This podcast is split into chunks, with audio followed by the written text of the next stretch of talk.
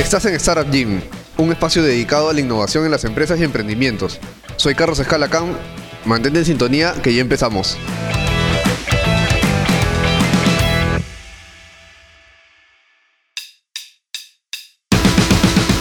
Hola amigos, bienvenidos una vez más a Startup Gym.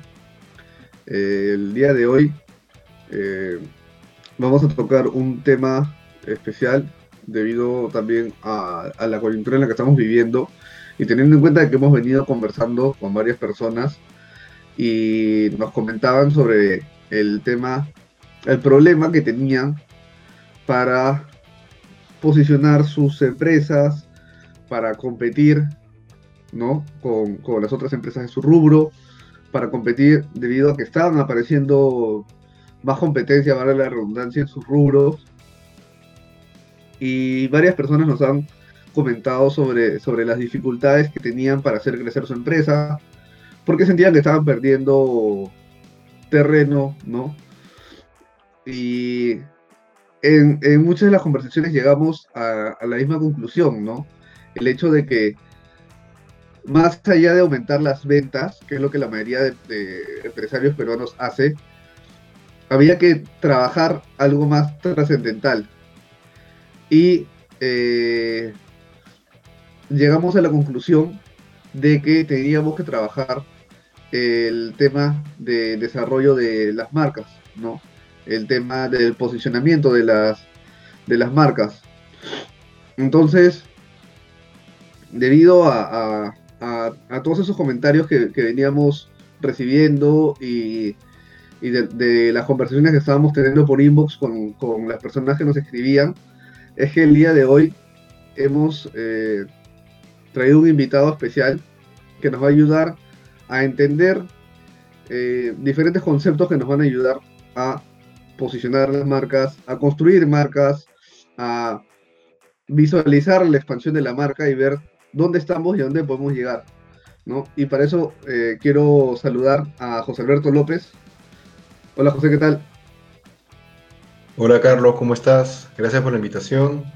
Espero realmente que sea una charla amena en la cual pueda compartir mucho, mucha experiencia, mucho conocimiento, mucho valor para todos los, para todos los invitados. Eh, José Alberto, eh, lo primero es eh, presentarte, ¿no? que nos comentes un poco de tu background para, para que las personas vean más o menos eh, hacia dónde va a ir la conversación y, y, como tú has mencionado, cuál es el valor que queremos aportar el día de hoy. Bien, perfecto. Bueno, en cuanto a mi experiencia, tengo más de, de nueve años en el, mundo de los negocios, sí, rubros principalmente de banca, servicios financieros, educación. Bien, eh, en cuanto a mi formación, una maestría en marketing, ¿no? Y un posgrado en todo lo que es branding. Bien, este posgrado lo, hice en la Universidad Carlos III Madrid.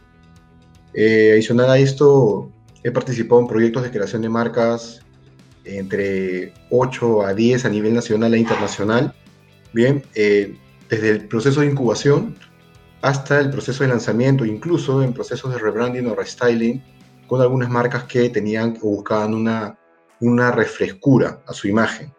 Bien, eh, además, eh, comentarte de que eh, soy docente de algunas instituciones eh, prestigiosas del país y tengo cursos personalizados y eh, charlas ¿no? sobre temas relacionados al branding, construcción, posicionamiento, eh, e influencer marketing. Buenísimo. Eh, José Alberto, eh, habíamos estado conversando sobre, sobre el contexto en el, que, en el, que, estamos viviendo ahora y llegamos a la conclusión de que la competencia antes de repente no se percibía tanto porque el país es tan grande que muchas veces nosotros solamente vemos a la competencia que está a nuestro lado más no vemos la competencia que está un poco más allá, que indirectamente también nos puede afectar. Ahora que todos, todos los empresarios han migrado a, por así decirlo, ¿no? Un, una arena, un, un, una zona de combate, un coliseo romano, que son las redes sociales, en la cual nos llegan toda, toda la información, toda la publicidad, eh, todo, todos los avisos, afiches, este, eh, comunicaciones de nuestra competencia directa e indirecta los empresarios se han dado cuenta de que hay empresas pequeñas que pueden parecer muy grandes a través de estas comunicaciones que generan, ¿no? De la marca que proyectan. Y también conversábamos de que los empresarios peruanos son muy conservadores, son muy tradicionalistas. Y eh, en base a ello comentábamos de que hay muy pocas empresas peruanas grandes.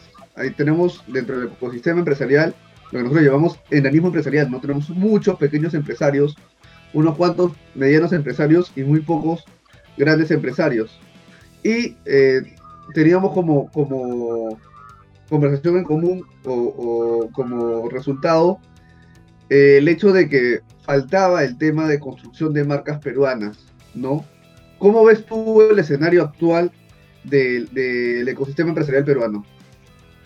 Perfecto, muy bien. Una pregunta muy interesante. Eh, bueno, hay que entender de que esta tendencia, bien, o digamos, estas nuevas tendencias que se están generando a causa de, la pandemia, bien, de la crisis sanitaria, va a dar grandes oportunidades a estas micro o pequeñas empresas o estas micro o pequeñas marcas peruanas. Bien, obviamente es cierto de que en la posición de un emprendedor, en la posición de una marca nueva, tiene un gran camino o un largo camino por recorrer para realmente hacer su marca conocida. ¿sí? Hoy por hoy, considerando que hay un monopolio en el mercado, por decirlo de esta manera, en el cual el bombardeo publicitario se da por marcas que manejan grandes presupuestos. Bien, entonces ahora entendiendo de que para hacer conocida una marca tienes que apoyarte en el brand awareness, bien, es decir, en la, en, la frecuencia, bien, eh, estas marcas obviamente parten en desventaja. Sí, es por eso de que muchas de estas empresas o muchas de estas marcas eh, nuevas, por decirlo así, han, han, encontrado nichos, es decir, han maximizado su comunicación en estos nichos para ser conocidas por las personas o por los clientes que sí te compran o que realmente en algún momento te van a poder necesitar. Bien, hoy por hoy yo detecto que muchas marcas peruanas eh, ya nacen con un plan de partida claro, bien, saben a dónde se quieren enfocar, saben muy bien cuál es su segmento y están agotando sus recursos y sus esfuerzos dirigidos a estos segmentos. Eh, porque entienden que es complicado ser una marca, entre comillas, transnacional o una marca conocida a nivel nacional. Bien, eso es un punto, un punto para tener muy en cuenta. Otro punto, bueno, ya entrando a la pregunta, eh, obviamente, ¿no? Ahora con todo este desarrollo digital va a ser más fácil poder tener este impacto, este alcance, porque también la inversión es menor. Ahora entendemos que con todos los problemas que están teniendo estas, estas redes como Facebook, bien, y las vinculadas, Instagram, WhatsApp, bien, eh, ha permitido de que los presupuestos sean más, eh, puedan, digamos, invertirse de manera más concreta, ¿no? Porque ahora también la pauta y la, y la, publicación te sale más, menos, menos costosa. Bien, entonces esto es una oportunidad también para tener esta, este alcance y esta frecuencia que hablábamos en un primer momento. Y también estábamos conversando sobre, sobre esta desventaja que vemos de, la solidez de, las empresas peruanas en relación al, contexto internacional, ¿no? Tú nos mencionabas de que era bastante complicado por el tamaño de nuestro mercado que una empresa peruana creciera porque lo primero que pasaba era que vendía un pez más grande y te comía, ¿no? O sea, tú desarrollabas una empresa y venía una empresa mayor y te compraba. Eso puede estar bien, puede estar mal según se vea, porque en teoría ese capital te debería ayudar a desarrollar otras empresas. Y, es, natural, es natural ver el, crecimiento de, empresas transnacionales, pero también hay empresas, eh, en, el Perú hemos visto, tenemos dos casos, ambos en, el rubro de las bebidas, donde hemos sido la piedra en el zapato de, una transnacional, ¿no? Primero Inca Cola con Coca-Cola y luego Age con Coca-Cola, ¿no? Pero en otros rubros sí, totalmente se ve que, las empresas grandes peruanas son eh, absorbidas por empresas mucho más grandes, ¿no?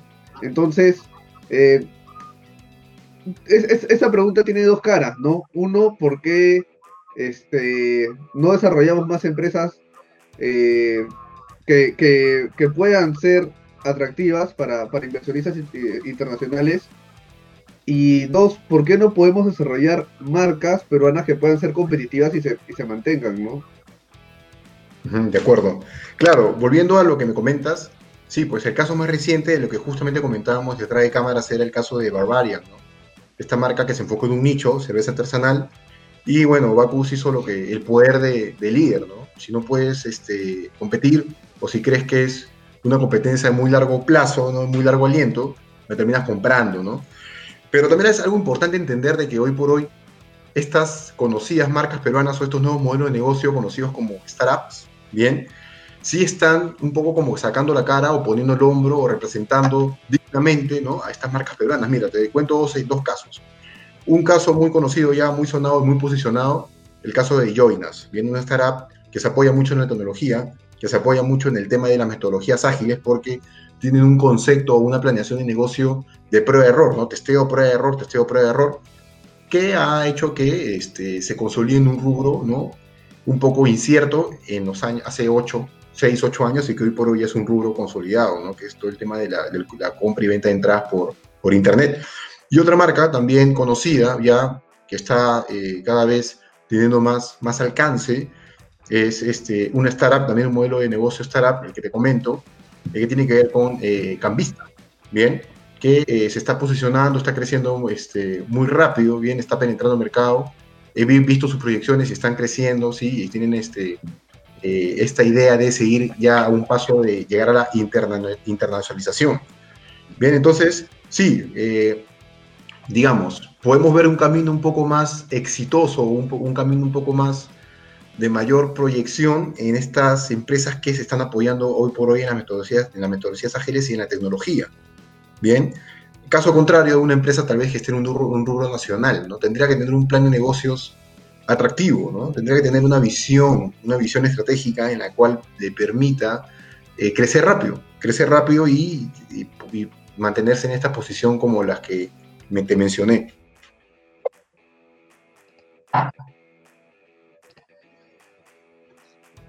También eh, construyendo sobre lo, sobre lo que mencionas del tema de las startups, eh, la gente siempre se pregunta por qué eh, las, las personas se enfocan tanto en vender, pero tan poco en posicionar o construir o desarrollar una marca, ¿no? ¿Por qué crees que en el chip de los, de los empresarios peruanos hay ese, ese, esa separación, ¿no? Ese vacío ya, entiendo, entiendo. Es que, claro, que también recuerda de que eh, hoy por hoy, ¿no? Te están metiendo en las universidades, ¿no? En las escuelas de formación, la idea de eh, una idea de negocio, ¿no? Prueba que funciona y cuando esté en proyección, véndela, ¿no? Y vuelve a hacer, y vuelve a hacer, el, y, vuelve a la base, ¿no? Vuelve a la base en lo que tú eres bueno, encuentra otro, otro nicho de negocio donde tú puedas aplicar o replicar tu modelo, ¿no? Con todo el know que aprendiste del mercado y cuando lo vuelvas, vuelva a ser exitoso, véndelo, ¿no? O sea, yo recuerdo hace poco, por lo menos de 10 profesores, 4 me, nos decían lo mismo, nos decían, eh, prueben sus modelos de negocio, que sean exitosos, véndanlo y vuelvan a replicar, ¿no? Hoy por hoy esa es parte de esta filosofía. Entonces puede ser en parte por estas ideologías que hoy por hoy están cambiando, esta mentalidad que cambia, ¿no? Porque entienden de que los mercados pueden ser por momentos, o porque entienden de que cuando detectan un nicho y vienen, empiezan a crecer, ya empieza a aumentar la competencia, ¿no? E ingresan marcas tal vez transnacionales que de todas maneras, tarde o temprano van a terminar teniendo o ocupando el, liderato en, la plaza, ¿bien? Entonces son distintos puntos de vista como tú quieras ver este, esta proyección, este crecimiento, ¿bien? Pero sí también detecto, ¿bien? De que hay marcas que no llegan a consolidarse porque no respetan la esencia, ¿bien? No respetan la esencia de lo que tendría que ser bien, eh, el desarrollo de una marca, bien. Y ahí podría basarme en estas cinco clásicas C de las marcas, ¿no? que tiene que ver con confianza, tiene que ver con coherencia, tiene que ver con consistencia, bien, tiene que ver con, eh, eh, perdón, certidumbre, y, tiene, y hay una más que se me ha ido ahora, recuerdo, pero que con, engloban, engloban esta formación de una marca sólida. ¿Bien? ¿Por qué? Porque tú cuando comunicas tienes que ser coherente. Tú cuando, cuando, cuando construyes tienes que, ser, tienes que generar confianza. Cuando tú construyes, cuando estás buscando un posicionamiento, tienes que consolidar una marca. Entonces, tienes que apoyarte en toda esta, en toda esta funcionalidad, en todos estos factores, por decirlo de esta manera. ¿Y por qué crees que entendiendo lo, que nos han mencionado el, tema de, la construcción de la marca, ¿no? Eh, y también yendo hacia, atrás sobre lo que nos mencionaste, de que sí, hay mercados en los que podemos posicionar, posicionarnos y en otros que no tanto, debido al tamaño de la competencia, ¿no? Porque, por ejemplo, yo leí una noticia de una empresa muy grande en el norte que vendía cítricos, pero eh, la, empresa argentina contra la, contra la que competían era una empresa mucho más grande y terminaron vendiéndola. Entiendo eso por un tema de, tamaño de mercado, capacidad de producción y, entendiendo de que no puedes competir, la vendes. Pero ¿por qué no detectamos en el Perú ciertos pilares en, los que seamos competitivos y empezamos a desarrollar marcas para atacar? Por ejemplo, ¿no? Eh, hace unos meses eh, eh, salió una noticia que dio mucho que hablar sobre la papa peruana, ¿no? Entendiendo de que había muchos restaurantes acá que compraban papa eh, que venía embolsada para ya para cocinar este, precocidas, creo, de Bélgica y Holanda, ¿no? Entonces, entiendo de que de repente en nuestra producción de cítricos no puede ser comparable a la producción de cítricos de Argentina. Pero nuestra producción de papa, obviamente sí es mucho mejor que la de muchos países europeos. Entonces, ¿por qué no podemos desarrollar marcas en esos, en esos este, sectores en los que sí, sí podríamos ser competitivos, ¿no? Perfecto, claro, eh, muy buen ejemplo, muy buena comparación. Bien, obviamente eh, estar en una plaza como la, la peruana, en la cual tenemos diversidad, ¿no? Sobre todo de insumos, de materia prima, eh, tiene que ser como un valor agregado o como una ventaja competitiva, en la cual eh, podrían inclusive apoyarse para poder armar toda su propuesta de valor. pero el problema es de que precisamente ello, volviendo al tema de, construcción de marcas, ¿sí? volviendo al tema de cómo hago que mi marca sea fuerte, cómo consolido una marca, cómo realmente puedo estar en el top o puedo estar en la mente de mi consumidor cuando dicen tal producto, ¿bien? Eh, esa es una carrera de largo aliento, es una carrera de largo plazo, es decir, podemos volver a, basarnos en la, en analogía del bambú, ¿bien? Cuando tú plantas una semilla de un bambú, eh, tú no tienes frutos a los seis meses ni al año, eh, ¿bien? Pero lo que pasa es que este bambú demora en crecer, pero una vez que crece no tiene límites, ¿bien? Crece sin límites y además con una base muy sólida, ¿bien? Entonces, de esa manera nosotros podemos entender cómo se trata del tema de crear la marca y, construirla e ir manteniendo a lo largo del tiempo. Ahora, justamente un tema más, ¿bien? Eh, si bien es cierto, hoy por hoy las redes, ¿no? O, la internet, por decirlo de esta manera, está potenciando, ¿bien? Está potenciando el alcance, la frecuencia, está potenciando conocer nuevas marcas, ¿no? Abrir caminos, ¿no? Que tal vez antes eran un poco más difíciles de conseguir. También te expone. ¿Por qué? Porque basta que cometas un error y te estás ganando una crisis de reputación o una crisis de marca que puede acabar con tu, eh, con tu, que puede acabar con la marca. Bien puede acabar con que tú salgas del negocio, salgas del rubro o que pierdas la confianza de todos tus, tu, audiencia, ¿bien? Eh, un ejemplo claro, ¿no? Eh, lo que pasó hace un par de, un par de años con, con Domino's Pizza, ¿bien? O con lo que pasó hace un par de meses en McDonald's, ¿no? Que murieron dos, dos, dos, trabajadores ¿no? en el restaurante. Entonces, obviamente, imagínate el impacto que ha tenido McDonald's, ¿no? el impacto que ha tenido Domino's Pizza en que la franquicia se fue. Bien, imagínate marcas transnacionales como igual tambalean con estas crisis de reputación. Y ponte al lado de una marca pequeña o una, una marca que recién está comenzando, ¿no? Eh, obviamente puede, puede significar ¿no? Eh, eh, la desaparición ¿no? o la quiebra, por decirlo de esta manera. ¿sí? Entonces, hay que, hay que, hay que ser coherentes, ¿no? hay, que, hay que apostar por un plan comunicacional a largo plazo y vamos redirigiendo según cómo va eh, la marca eh, desarrollándose en el mercado. Y eso es importante. Entonces, podría ser como un GPS que va marcando una ruta, pero eh, se va, se va moviendo de acuerdo a las tendencias, se va moviendo de acuerdo a cómo cambian las perspectivas de su cliente. ¿sí? Ojo, sin perder la esencia, ¿bien? Sin perder la esencia. Es decir, hablamos mucho de flexibilidad de marca, ¿sí? Hoy por hoy la flexibilidad, la flexibilidad de marca está muy de moda, por decirlo así, Por ejemplo, Tiffany, Tiffany NCO, esta marca de joyas, eh, ha, inaugurado, bien, hace un par, de, años ya, un restaurante en el cual su público pudiera tomar desayuno en Tiffany SEO. Obviamente la experiencia es muy, muy acorde a la marca, ¿no?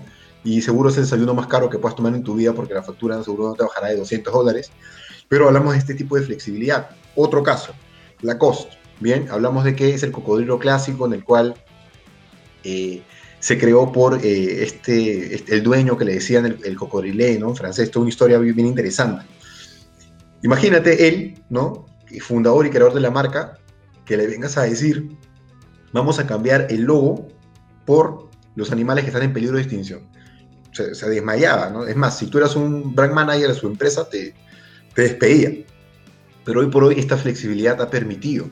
Y hoy por hoy las marcas te hablan y, se, y, se, y levantan la voz en tendencias como el movimiento eh, de igualdad de género, ¿no? Levantan la voz por eh, tendencias o movimientos como eh, el feminismo, ¿bien? El empoderamiento, pet friendly, eco friendly, ¿bien? Entonces, hoy, hoy por hoy ya, ¿no? No está mal. Es más, si no lo haces, estás, estás quedando desfasado en el tiempo. Estás quedando como una marca que no tiene personalidad. Pero hoy por hoy ya esta flexibilidad permite, ¿bien? Lo que tal vez antes no era posible, hoy por hoy permite, está bien, pero sin perder el horizonte, sin perder la esencia, nada más lo voy a repetir. Y, hablando de ese, tipo de ejemplos, eh, ¿qué, ¿qué, marcas peruanas son las que tú más sigues o las que crees que tienen más flexibilidad o las que crees que, que vienen desarrollando mejor esta, esta tarea, ¿no? De tratar de, de, ubicarse ellos en diferentes escenarios para llegar a diferentes tipos de público. Eh, bien, perfecto. Tendría que categorizarlo de acuerdo a, los rubros, es decir, marcas peruanas que ah, den productos, bien, ahí te puedo nombrar un par, marcas peruanas que estén en el core de servicios, o también marcas peruanas que estén en, la, en el backup, es decir, marcas peruanas que muevan marcas internacionales o, o muevan una marca o una marca eh, peruana eh, en todo el tema de la publicidad y me refiero al tema de las agencias. Bien, que sin ir muy lejos ya han salido los premios WINA y varias agencias peruanas han sido premiadas. Bien, entonces también son una marca.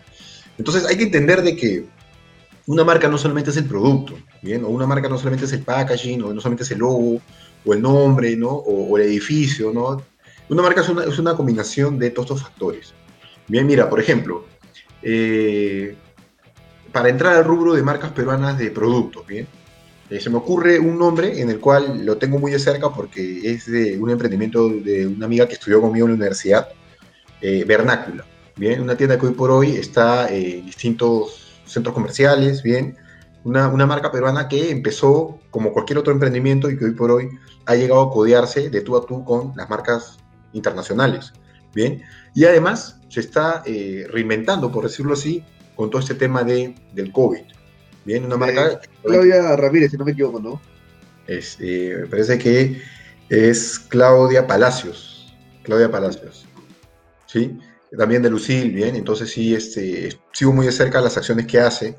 Otra marca, bien, eh, te, puedo, te puedo referir a una marca de, muy cercana, ¿no? Washington Capital, que es de servicios, de asesoramiento de inversiones, en la cual ya tiene seis años en el mercado y tiene una, una proyección internacional. Bien, eh, los analistas eh, viajan a otros países a, a, dar charlas, conferencias, asesorar clientes y fondos multimillonarios. ¿bien? Entonces, hay que entender de que cuando hablemos de marcas no solamente hay que enfocarnos en productos, ¿bien? hay que entender que una marca, como te lo decía, puede estar en los servicios o puede estar en el backup, que son estas agencias que están eh, llevando muy bien la bandera peruana, ¿no? Eh, o la representación del país codeándose esto, estas premiaciones a nivel internacional. Sin ir muy lejos, en el último ranking de agencias, eh, en el top 10 hay tres o cuatro agencias peruanas, ¿bien?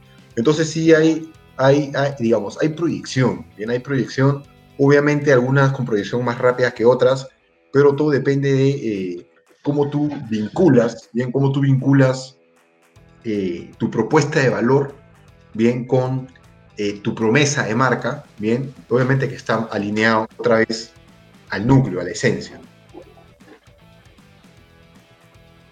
Bueno, y nos has mencionado algo súper importante, que creo que es la piedra angular de, de, la empresa, y también la, piedra angular para la, construcción de la marca, de la comunicación, que es la propuesta de valor, ¿no?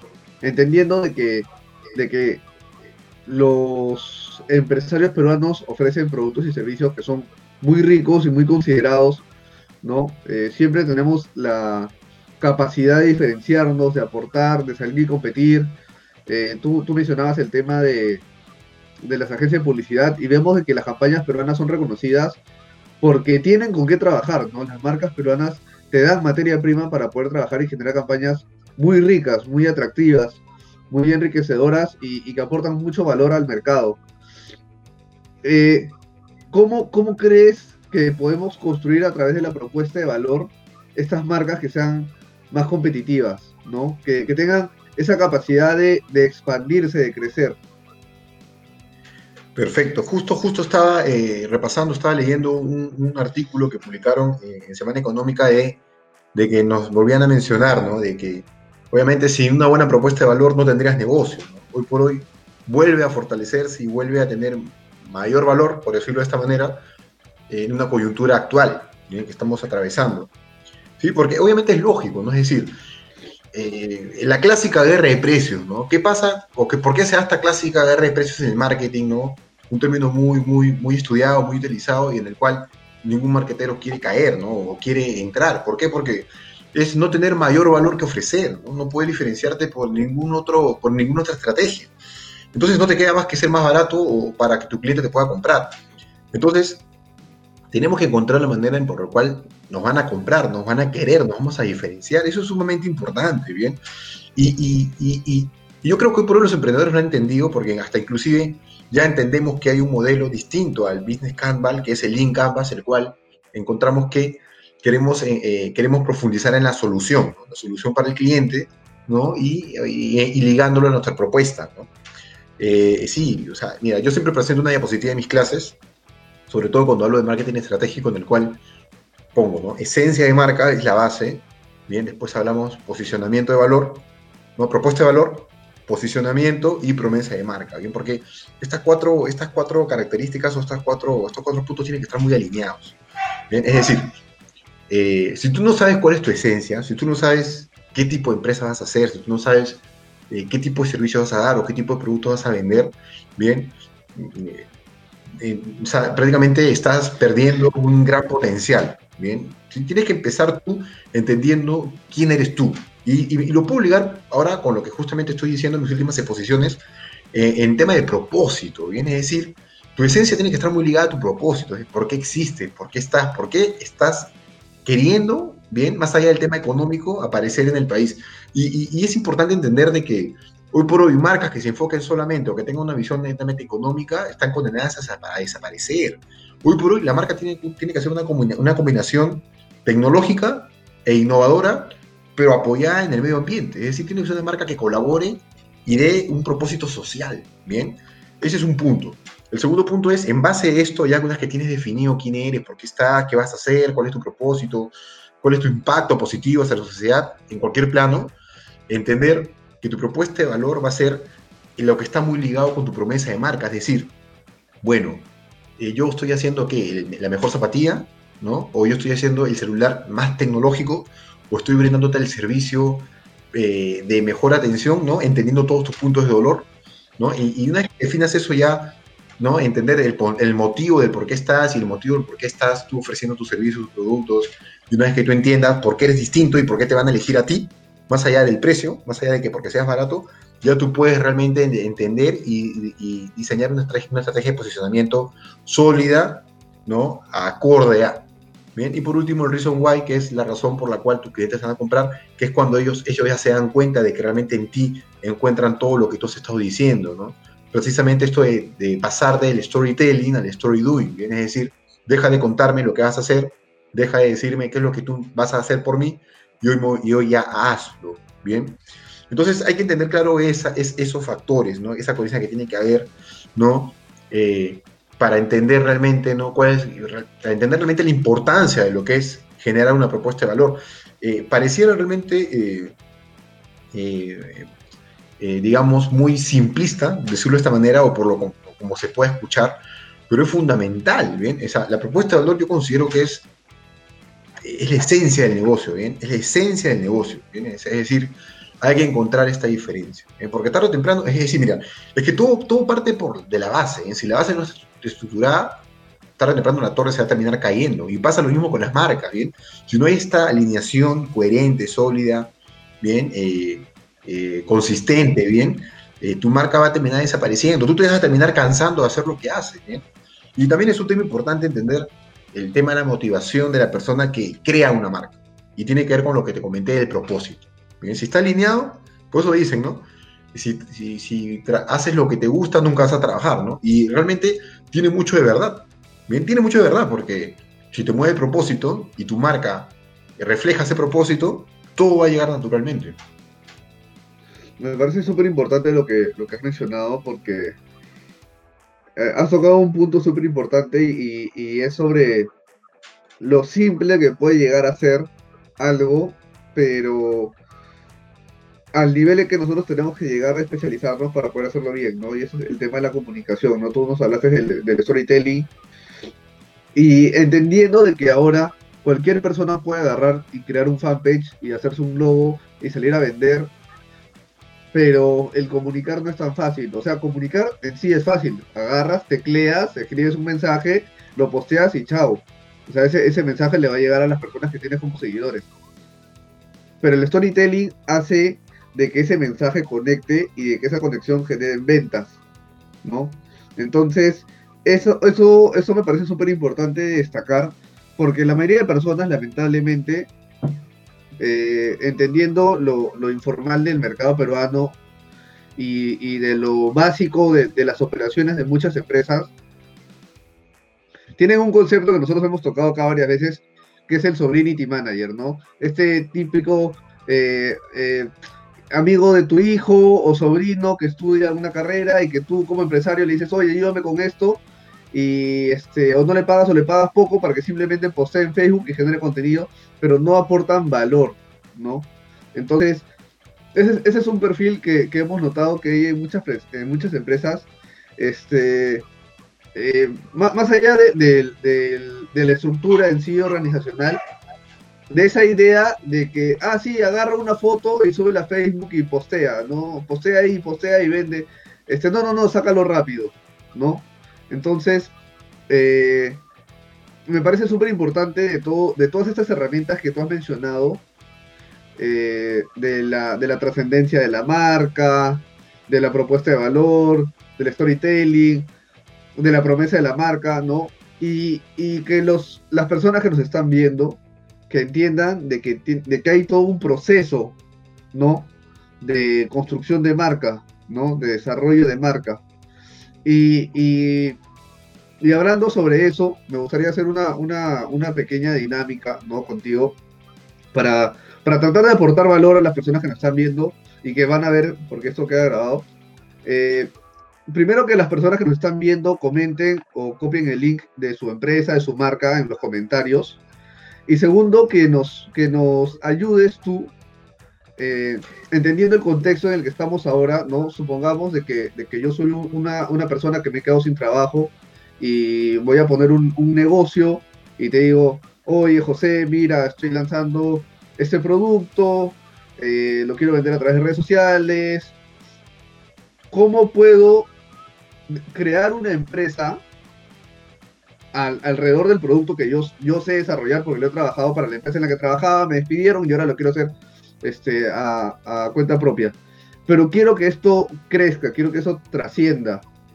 Entonces, ¿qué consejos tú me darías para que esta empresa que yo voy a crear pueda llegar a ser un negocio de acá, obviamente, entendiendo que hay un proceso de normalización de las operaciones. Supongamos que en seis meses quiero este, vender y luego quiero constituir una empresa y, este, o constituirla ahora que se puede hacer por medios digitales y luego quiero tener un local, y luego quiero tener varios locales, y luego quiero crecer. ¿Qué consejos tú le darías a una persona que está en este proceso ¿no? de desarrollo? Perfecto, muy bien, muy buena pregunta y, si hay un voluntario que quiera proponer su marca y su unidad de negocio, encantado de, poder darle un par de tips. Muy bien, mira, eh, el primer punto es entender, ¿bien? Y podemos apoyarnos y podemos hacer gala de esta frase back to the basic, ¿bien? ¿Por qué? Porque tenemos que entender, ¿no? Eh, en qué parte del mercado estamos, ¿bien? Y voy a apoyarme en la matriz de ANSOS, ¿bien? Es decir, penetración de mercados, desarrollo de mercados, desarrollo de productos, diversificación, ¿bien? Y hay que entender, es decir, si tengo mi empresa hoy por hoy, ¿en dónde estoy y a dónde me voy a mover? ¿Bien? El, ejemplo más claro, San Antonio, ¿bien? San Antonio ha pasado una estrategia de penetración a una estrategia de diversificación.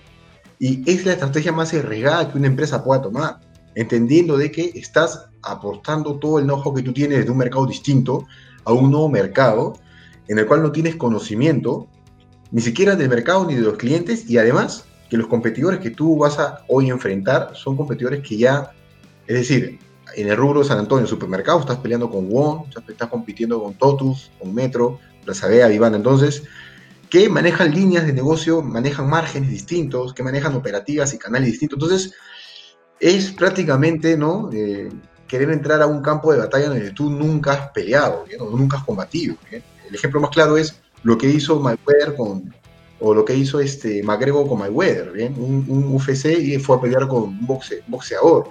¿sí? Eso es lo más riesgoso que hay que, que, se puede, que se puede dar. Obviamente el tiempo irá, bien, si es que fue una buena estrategia, una mala estrategia o simplemente fue una estrategia para pasar el momento, pero también entender de que estos movimientos debilitan tu marca, ¿sí? Mira cuántos años San Antonio, 50, 55 años del mercado nacional, ¿no? Como una panadería, pastelería, ¿no? Tradicional, con una esencia y un posicionamiento muy claro, ¿no? Que se va a ver afectado o vulnerado definitivamente con este cambio. Bien, por último, hacerlo, pero con una nueva marca. Bien, pero ¿por qué eh, creer que tu, tu, marca lo va a poder aguantar todo? Bien, el ejemplo más claro, Baigón, bien, perdón, Zapolio. Zapolio eh, eh, fue una marca que ahora es peruana, que la, se la compraron a un grupo internacional importante y que empezó eh, estando en, esta, bueno, esta marca sigue en todo lo que es limpiezas, ¿no? Y ha ido de, de un rubro a otro, ¿no? De una categoría a otra. Pero no te van a vender eh, colonia o perfume este, Zapolio, pues, ¿no? Y eso ya sería descabellado, o galletas Zapolio, porque la aguanta, si le es cierto, la marca te puede aguantar en algunas categorías afines, no te va a terminar aguantando en otros tipos de mercado. Entonces, eso hay que entenderlo. Entonces, basándonos en esta matriz de Ansoff, ¿bien? Podemos eh, ya realmente saber hacia dónde vamos y cuál va a ser el enfoque que vamos a tomar.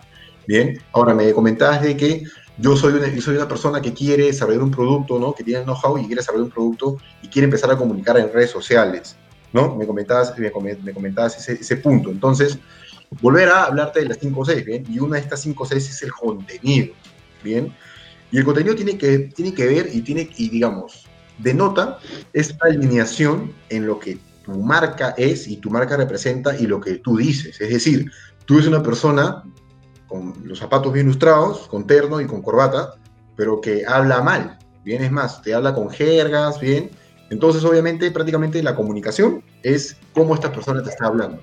Entra un profesor a la clase, muy bien vestido, pero eh, tiene un lenguaje eh, de una persona sin cultura. Entonces, prácticamente eso va a ser la comunicación con las marcas. Eso tiene que estar muy claro para que vean cuál es la importancia de la comunicación y en este caso cuál es la importancia del contenido, porque el contenido es lo que tú eh, posteas por los canales digitales, por decirlo así. Y sí es cierto, ¿no? Hoy por hoy, mira cómo está saturado el mercado, mira, mira la cantidad de oferta que hay en el mercado de eh, redes sociales. Y hoy por hoy ha aumentado con toda esta tendencia del COVID porque piensan o creen de que eh, hoy por hoy todas las empresas van a querer un community manager o un, o un content creator o un puesto afín, ¿bien?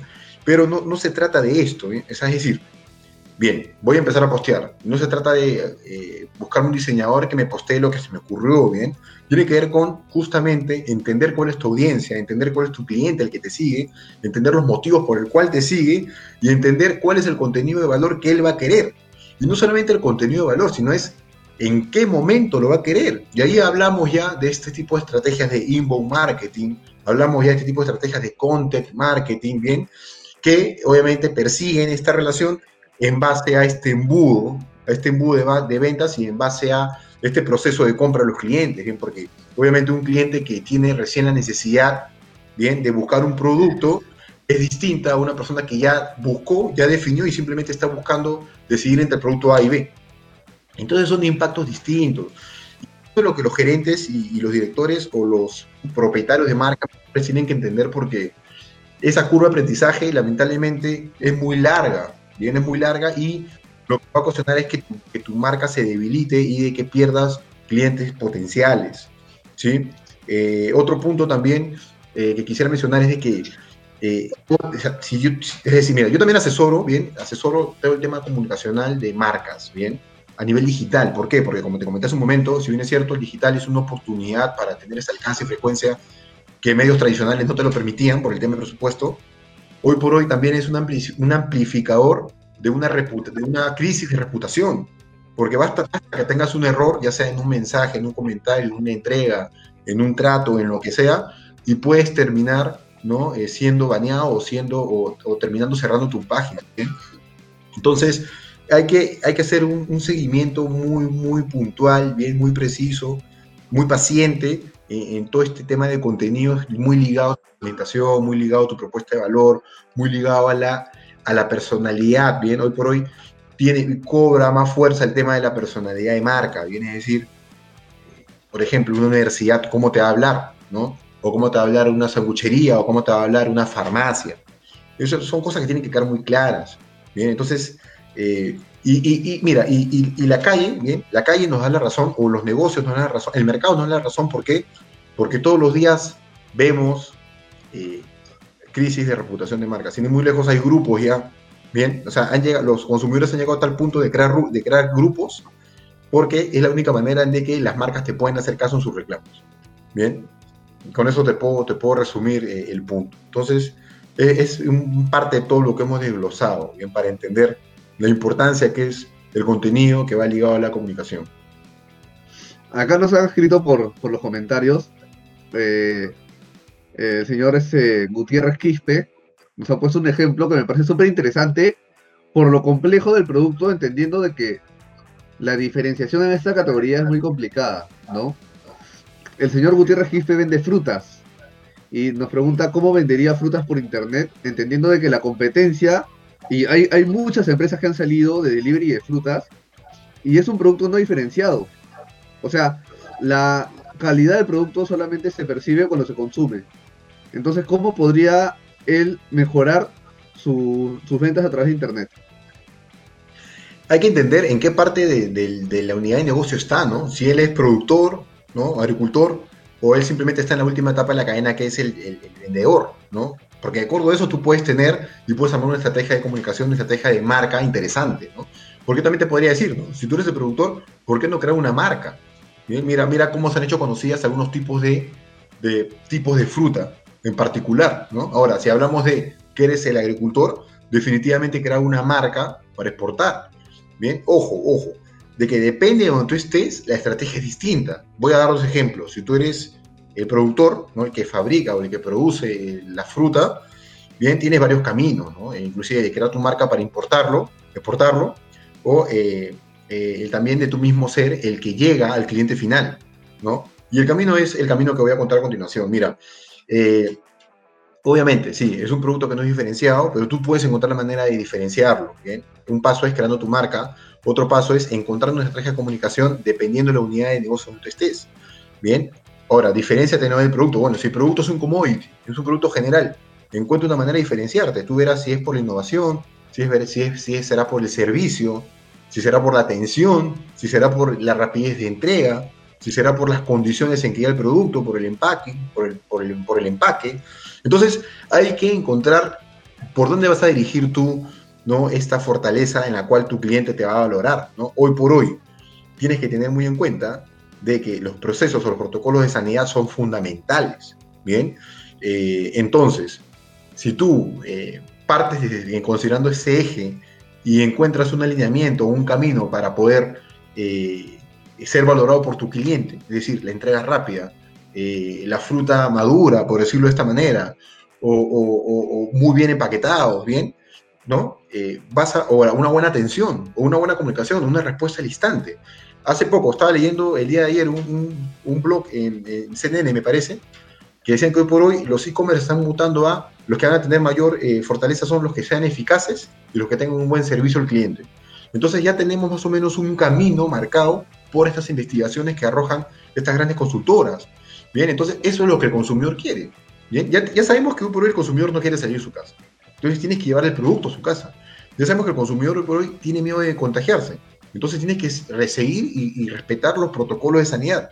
Bien, ya sabemos hoy por hoy que el consumidor quiere una comunicación eficaz. Entonces, habilita tus canales no solamente para venderlos, sino también para darle el soporte necesario.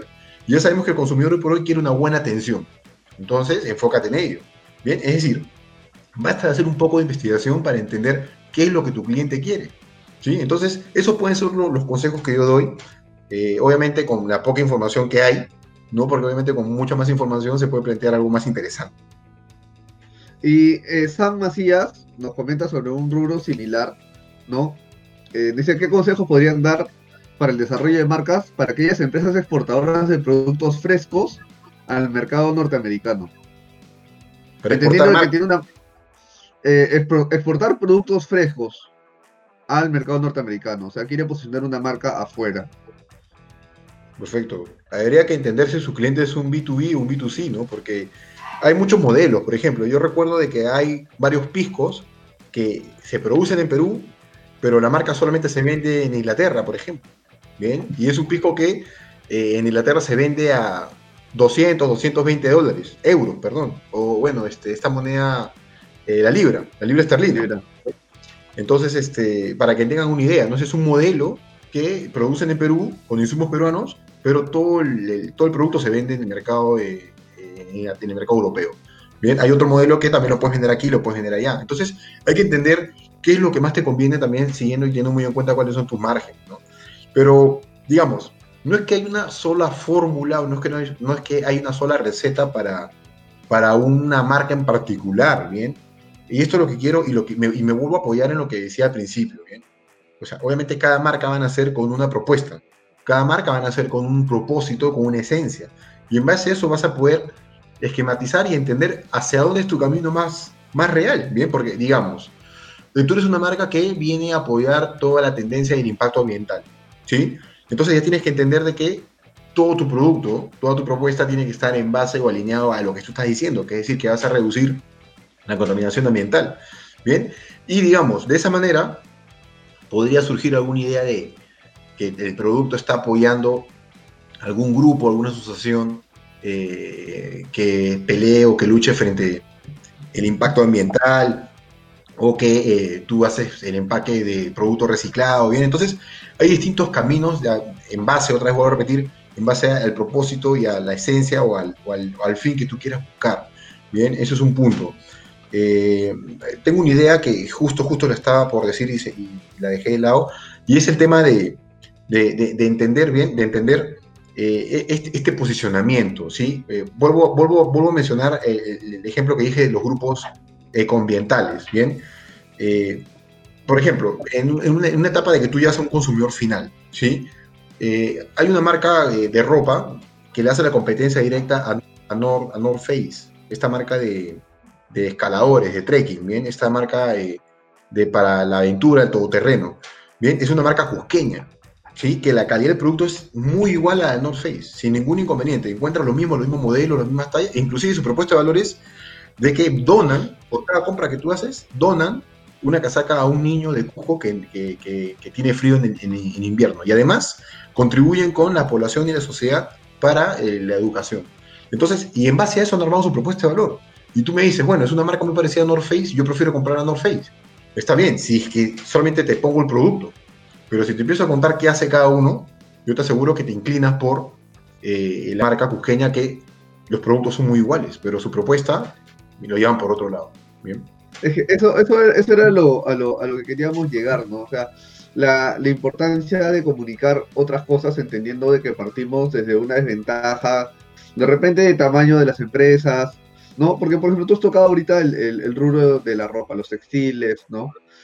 Y nosotros tuvimos un cambio en el mercado peruano sobre, sobre el tema de los textiles a raíz de que eh, se abrió este contenedor, donde se dieron cuenta las personas de que nosotros exportábamos productos con marcas de otros países, pero que se hacían en Perú, pero que se le ponían otras marcas y se enviaban al extranjero y se le ponía la etiqueta y volvía al Perú a un precio mucho más alto.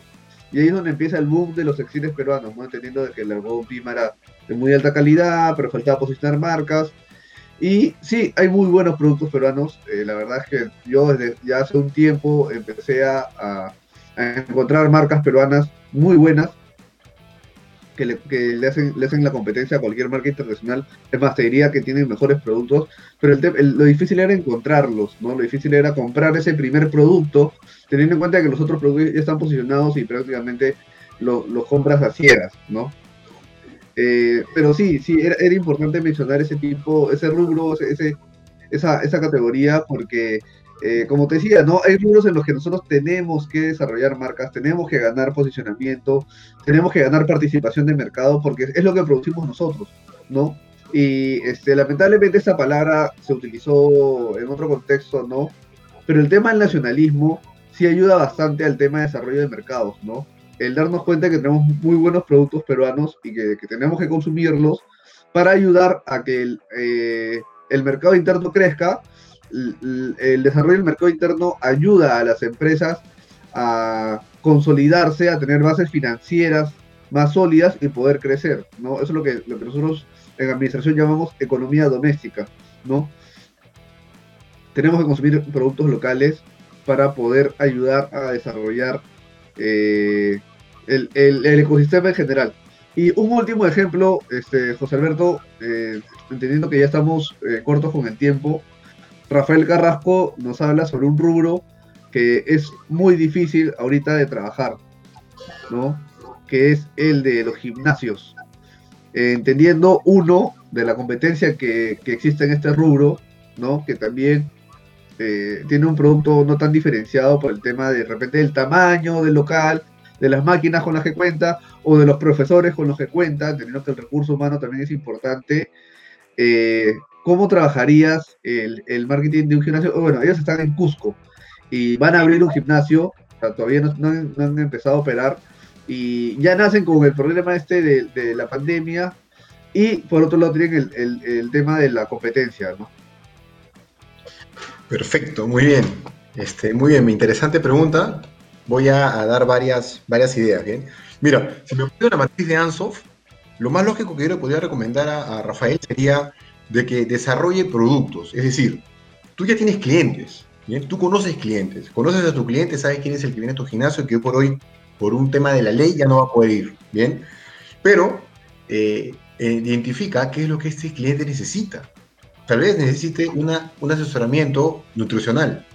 Tú se lo puedes dar, ¿bien? Porque estás ligado al tema del gimnasio. Tal vez él en su casa con lo que tiene puede entrenar, al menos mantenerse, no, no, no seguir creciendo los músculos, pero mantenerse en forma puedes tú hacer videos cortos de 20, 25, media hora, ¿no? Con rutinas distintas. Y cada semana, o cada día, o cada tres días, con una, una rutina distinta. Bien, ahora, se me ocurre, ¿no? Juntar estos dos productos, ¿no? Para tus clientes que ya conoces, ¿no? Y tal vez hacer como una pequeña, un pequeño reto, ¿no? In-house, en el cual, eh, obviamente con pruebas, ¿no? En cuanto a peso, no sé, eh, puedan ellos compartir cómo van progresando sus retos y tú, más adelante, cuando vuelvan al gimnasio, le des un mes gratis o un programa gratis o un tema así, ¿no? Eso es netamente eh, algo muy afín, ¿no? Es decir, conociendo a tus clientes y sabiendo qué es lo que necesitan. Ahora, obviamente eh, el gimnasio también se encuentra en la fase 4, que es de los últimos en que se van a reactivar, ¿no? Con los cines y los centros comerciales, ¿no? Es un tema de disposición legal y ahí sí tendríamos que ir pensando en tal vez... Eh, ver de qué obviamente el gimnasio local por sí va a tener que estar cerrado bien pero si te funcionó el tema de este desarrollo de productos con tus clientes, podrías, ¿no? Ya eh, ofrecer lo mismo, ¿no? A tu mercado. Ahora, entender también de que ya en esta coyuntura, ¿no? Al menos hasta que vuelva toda la normalidad, ya tu mercado no es donde tú estás, ¿no? Ya ahora toda la segmentación la geolocalización, la segmentación por, eh, por criterios geográficos ya dejó de ser una, una variante. Mira, muchas universidades hoy por hoy lo están enseñando de manera remota y ya el, si la limitancia era los, departamentos del Perú, hoy por hoy su mercado es el Perú, hasta inclusive Latinoamérica. Bien, entonces encontrar estos pilares y otra vez volviendo, ¿no? Volviendo a la propuesta de valor, volviendo a eh, la esencia de marca, encontrar cuáles son los pilares que te hacen distinto, por los cuales tus clientes estuvieron contigo en tu gimnasio, por los cuales van, entrenan, ¿bien? Eh, puedes hacerlo obviamente con una pequeña encuesta, ¿no? O puedes también saber tú por qué te prefirieron a ti, ¿no? Y en base a esto proponer algún servicio interesante, ¿no? Proponer clases online, ¿no? Eh, no sé, tal vez se me ocurre vender algunas mancuerdas con tu marca, ¿no? Y mandarle estas mancuerdas a, tus clientes y además que venga con un paquete de entrenamiento por dos semanas, por un mes, hasta que, hasta que se reponga todo. Hay que entender de que hay muchas personas que tienen mucho tiempo en casa y que sí están buscando una manera de mantenerse en forma, así como buscan maneras de eh, seguir aprendiendo, también buscan maneras de ponerse en forma. ¿sí? Y si no tenemos las herramientas, ustedes como profesionales de la industria pueden hacer un asesoramiento tanto a nivel nutricional como a nivel deportivo para que encuentren una fórmula y una solución en, que puedan eh, no engordar tanto. Bien, que esa es la preocupación. ¿no? Sobre todo que hoy por hoy la salud va muy... La, la gente se está preocupando más por el tema de la salud. Bien, Bueno, José Alberto, este, nos quedamos cortos con el tiempo. Eh, muchas gracias por, por el valor que, nos has aportado a, nosotros, a, la gente que nos está viendo. Entendemos de que esto todavía tiene para, para rato. Entendemos de que esto es un tema constante, el tema de posicionamiento de marcas. Esto es una batalla a largo plazo. El, el ganar posicionamiento es día a día, es venta a venta, es publicación a publicación y eso es algo que queremos transmitirle a, las, personas, ¿no? El tema de, que el, hacer empresa no es algo a corto plazo, ¿no? Es un tema que se tiene que planificar, que se tiene que trabajar sostenidamente, hay que hacerle mantenimiento, hay que ver cuándo renovarse, hay que ver cuándo cambiar, cuándo ajustar, cuándo mantenerse. Pero nos has, nos has dado muchos, muchos tips, muchas herramientas, nos, nos has mencionado muchas herramientas que se utilizan para, para la construcción y el desarrollo de las marcas y quiero agradecerte por, por tu tiempo y por el valor que nos has aportado.